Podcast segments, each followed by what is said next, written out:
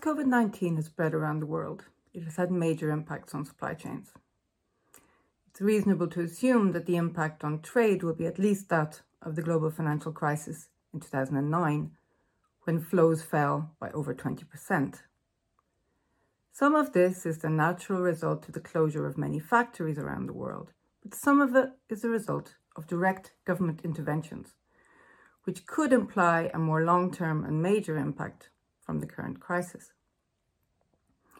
Even before COVID 19, companies were dealing with a rise in protectionism which was unprecedented in the modern era. Over the last few years, with my colleague Jappe Eckhardt in the University of York, we've been looking at company responses to this challenge.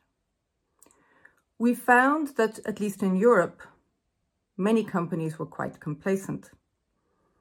Their trade associations were worried, but busy executives often considered that protectionism was just rhetoric and that it would never happen.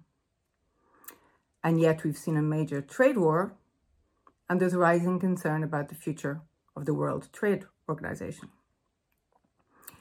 This has undermined the foundations on which many companies have spread their production around the world. Now, COVID 19 has hit on top of this context. It has resulted in rising government interventions to protect the production and supply of key goods, especially in the healthcare sector. So, we've seen India restrict the export of pharmaceutical compounds and the US protective masks. These are not isolated incidents. The International Trade Centre's figures indicate that almost 90 countries have taken similar measures. These are contrary not just to WTO commitments, but also to the World Bank advice to countries on how to use trade policy to address the pandemic. Any defense would rest on the idea that they are necessary to protect human health or security. And indeed, one impact of COVID could be a reassessment of the long held idea that strategic industries are mainly those related to defense and security.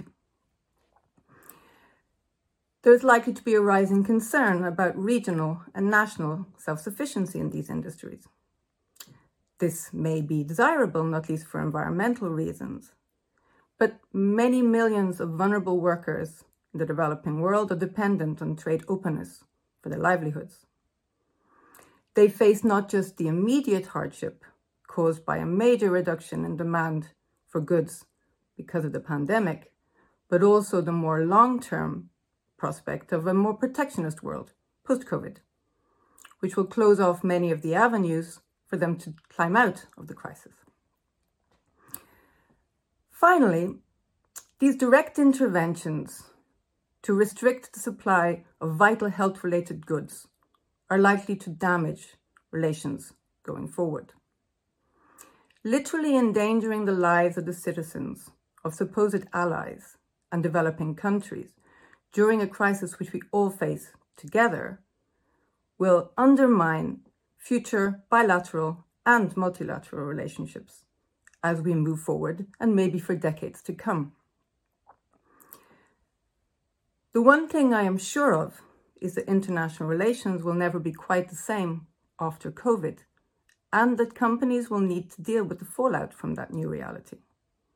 The new new normal will be even less business as usual than the last one was.